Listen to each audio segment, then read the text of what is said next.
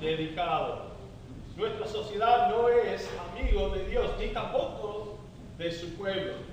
Si nos gusta o no, hay un conflicto entre nosotros y el mundo. ¿Por qué? Porque nosotros somos distintos del mundo y tenemos actitudes diferentes. La diferencia expresada en la Biblia es notable. Fíjense, porque en Juan 3:20 dice, todo aquel que hace lo malo aborrece la luz y no viene a la luz para que sus obras no sean reprendidas. Hablé con los hermanos en el discipulado hoy. Es como entrar en la cocina de noche, prender la luz y ver a las cucarachas correr por todos lados. Espero que no haya cucarachas en tu cocina, pero en la cocina de un vecino o una vecina donde no se limpia también. Bueno, eso sí, pero ustedes pueden captar la idea, ¿no? ¿Entienden? Se dice, bueno, cucarachas. No le gusta Tampoco el malo le gusta la luz. ¿Por qué? Porque es exponer su maldad. Y por ser una reflexión de Jesucristo, reflejar la luz de nuestro Señor y brillar en este mundo, el mundo en sí no le gusta que nosotros estemos brillando una luz en su oscuridad, donde ellos hacen y aman a las tinieblas más que a la luz, porque sus hechos son malos. También la Biblia dice en Juan 7:7, no puede el mundo aborreceros a vosotros, mas a mí me aborrece, porque yo testifico de él que sus obras son malas. Capítulo 15, versículo 19 dice, si fuerais del mundo, el mundo amaría lo suyo, pero porque no sois del mundo, antes yo os elegí del mundo, por eso el mundo os aborrece. Esto es interesante. En segundo de Crónicas, capítulo 18 y versículo 7, allí hay un encuentro entre el rey de Israel y el rey de, Judá. Y estando juntos, ellos pidieron que vengan los profetas, porque tenían en mente ir en contra de, de un rey que se había levantado en contra de esos dos pueblos. Iban a juntar sus esfuerzos Acá y eh, eh, ¿cómo es? Josafat, ¿cómo se dice? Josafat, Josafat, y e iban a juntar sus, sus, fuerzas para ir en contra de batalla del que se levantó en Preguntan a todos los profetas, habían invitado a una, una, una suma, ¿cuántos habíamos dicho?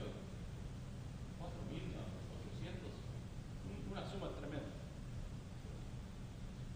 Y dice la Biblia así, el rey de Israel, malvado acá, respondió a Josafat, el buen rey de Judá, aún hay aquí un hombre por el cual podemos preguntar a Jehová, después de haber escuchado a todos los profetas decir, sí, sí, sí, Dios los ha entregado en tu mano, él dice, a uno más, a uno más. Y podemos estar seguros de lo que él diga sea la voz de Dios. Mirad, dice, mas yo lo, le aborrezco. Lo dijo el rey acá. Mas yo le aborrezco, porque nunca me profetiza cosas buenas, sino siempre mal. Le invita, viene ese profeta, ¿sabe qué dice? No soy su Y el rey se enoja. Te conjuro delante de Dios que me diga solamente la verdad. Bueno, Dios nos va a destruir y vos vas a morir hoy. ¿Viste? ¿Qué te dije? Esto siempre me dice lo malo.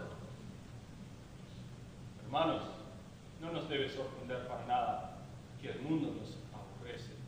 Porque si andemos en luz, como Él está en la luz, nos va a aborrecer. Va a haber persecución, va a haber dificultad la vida no va a marchar como uno esperaría. No va a ser tan tranquilo como muchos. Pero ¿sabe qué? Hay un premio. Hay premio. Hay una recompensa tremenda. Y este pasaje nos habla de la recompensa. Y nos estimula a seguir adelante a pesar de las dificultades de la vida cristiana. Es más, Dios nos dice así. Es esa recompensa lo que nos hace levantarnos cada día.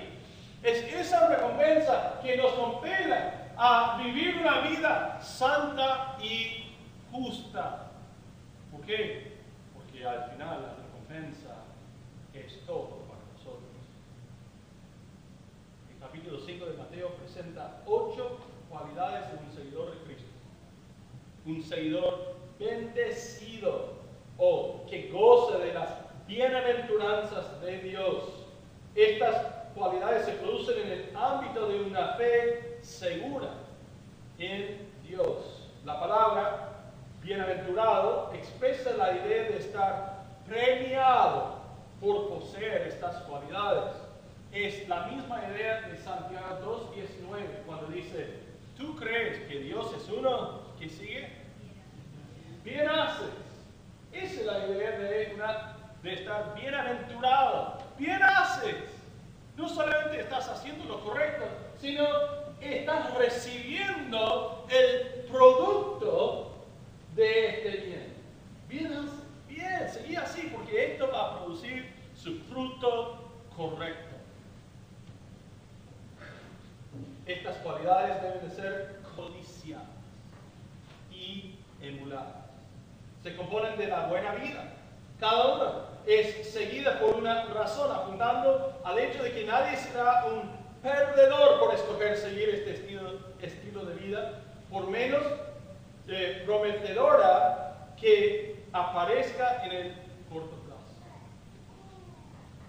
Las recompensas se encuentran al nivel de la experiencia espiritual y la relación con, eh, con Dios en vez de una recompensa material.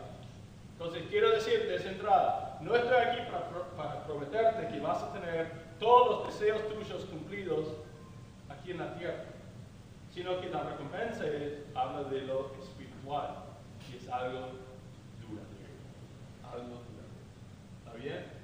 Nuestro es el reino, justamente porque buscamos a nuestro rey y el cumplimiento de sus propósitos en nuestras vidas. Por esta razón, Jesús insiste en que sus seguidores estén preparados para sufrir en esta vida a la luz de la gloriosa victoria que es nuestro después de esta peregrinación. El ser justo comienza en el momento de nuestra salvación y se perfecciona durante nuestra vida de abnegación. Fíjense conmigo aquí versículo 10. Encontramos una descripción de los santos seguidores. Dice la primera parte del versículo 10. Bienaventurados los que padecen persecución por causa de la justicia. Lo que debemos entender es que un verdadero seguidor de Jesucristo debe de esperar estar perseguido. Yo no sé de ustedes, pero esta semana ha sido una semana un poco difícil. ¿Por qué, pastor? Ninguna causa en particular. Es simplemente la culminación de un montón de eventos y de quehaceres, necesidades, eh, ayudar a los demás hermanos con también. Entonces lo que significa es que venimos, venimos cada vez más, un poco más cargados, hasta tal punto que la carga llega a ser difícil. me imagino que algunos de ustedes están lo mismo. ¿Puede ser?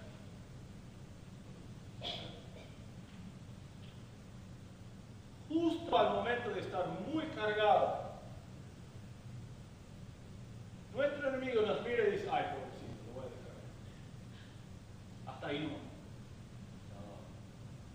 ¿Qué pasa? Nuestro enemigo nos ve débiles.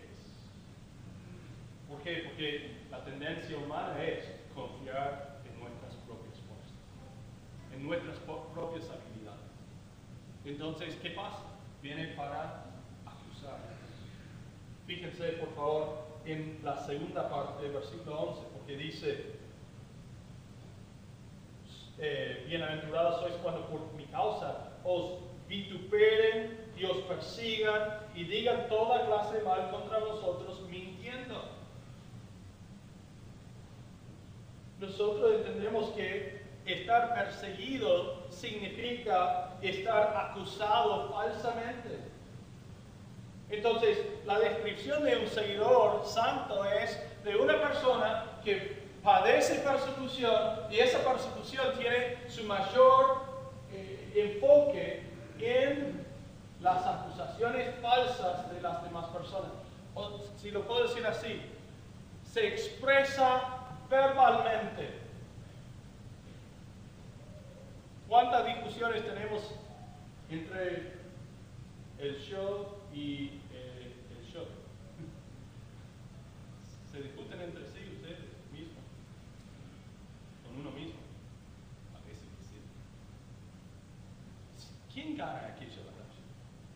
Yo. Siempre. Yo. ¿Quién tiene la razón en aquellas batallas? Por supuesto yo. Pero ¿qué pasa cuando tengo una discusión con otra persona? ¿Quién tiene la razón? ¿Quién va ganan- ganando la discusión? En muchos casos nosotros tenemos que decir, siempre, yo no, yo no lucho sino para ganar. Jesucristo dice que va a haber lucha en la vida cristiana. ¿Por qué? Porque otros que piensan tener la razón van a venir en contra nuestra y nos van a acusar de cualquier cosa. Pero ojo, ¿qué tal cuando nosotros padecemos porque las acusaciones son verdaderas? No dice que somos bi- bienaventurados, bendecidos en aquel caso. No, dice cuando eh, nos acusan, mire la última frase, la última palabra del versículo 11, mintiendo, mintiendo. Vaya conmigo a 1 primera de Pedro 4, 14, donde Pedro lo expresa de una manera bastante parecida. 1 de Pedro 4, 14. Dice así, si sois vituperados por el nombre de Cristo, sois, ¿qué dice? Bienaventurados, porque el glorioso Espíritu de Dios reposa sobre vosotros. Ciertamente de parte de ellos, Él es blasfemado, pero por vosotros es que Hermanos, cuando padecemos persecuciones porque nosotros somos malos, porque nosotros nos actuemos de la forma incorrecta, indebidamente, no estamos glorificando a nuestro Dios. Estamos recibiendo lo justo. Pero cuando nosotros padecemos por causa de Cristo y su santo nombre es blasfemado, nosotros entendemos que traemos gloria a su precioso nombre. ¿Cuántos de nosotros queremos seguir padeciendo la persecución de las falsas acusaciones y de las- la gente que rechaza el mensaje de nuestra voz, de nuestra boca? No es que acabamos de decir que cada uno debe ganar a uno y que para esto es necesario dar testimonio verbal de hablarles de Cristo. Pero ¿qué tal, pastor, cuando no quieren escuchar?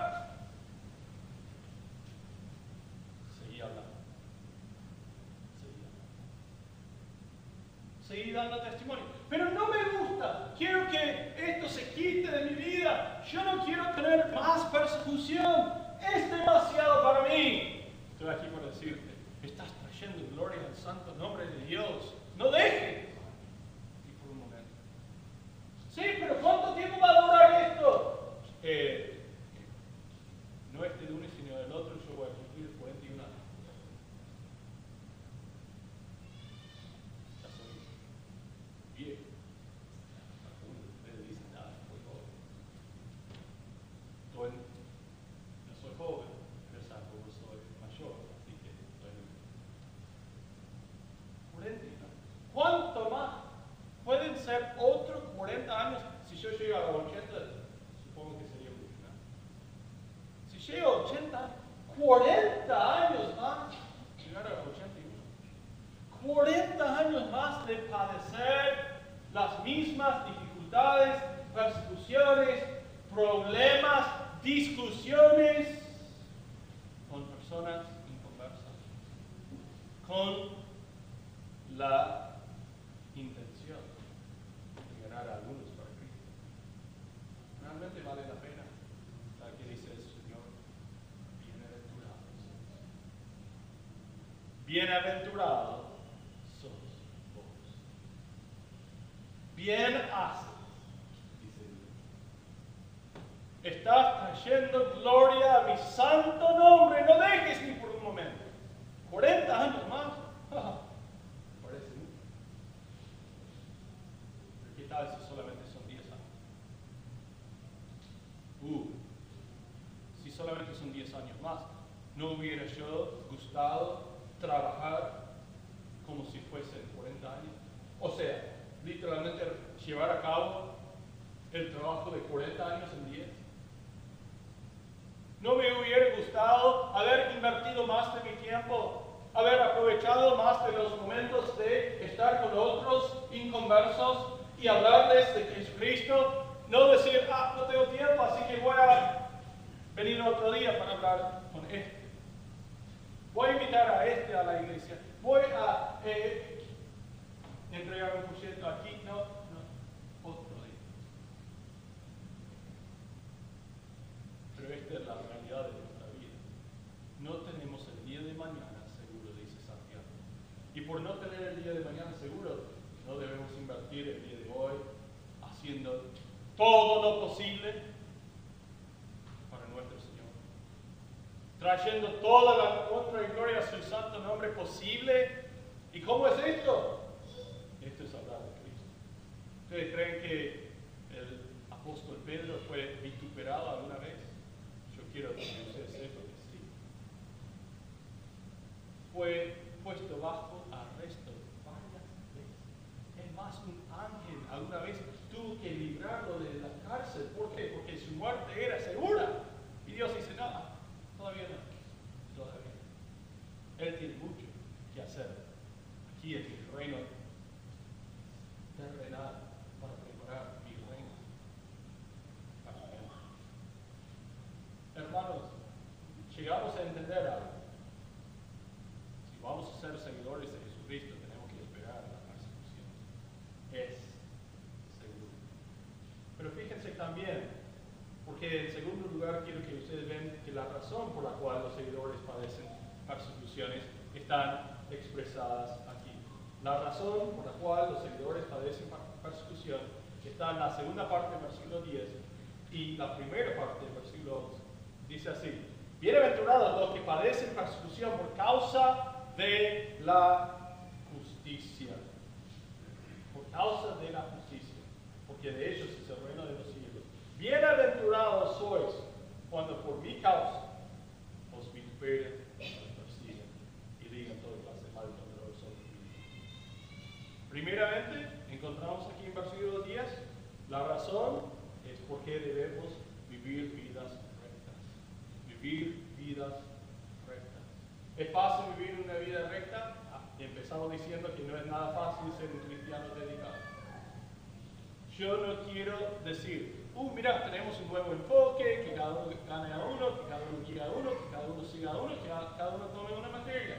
Ah, mira, esto va a ser fácil, ustedes lo van a poder hacer. Es una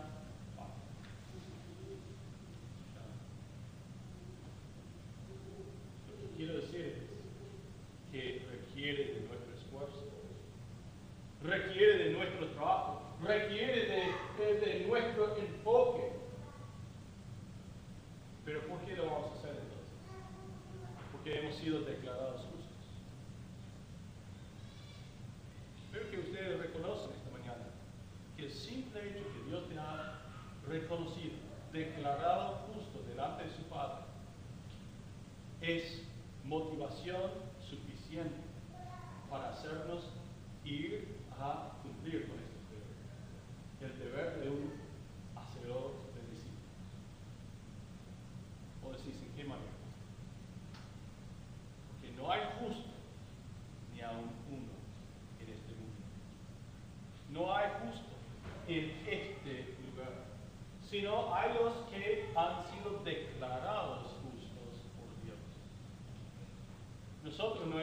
up.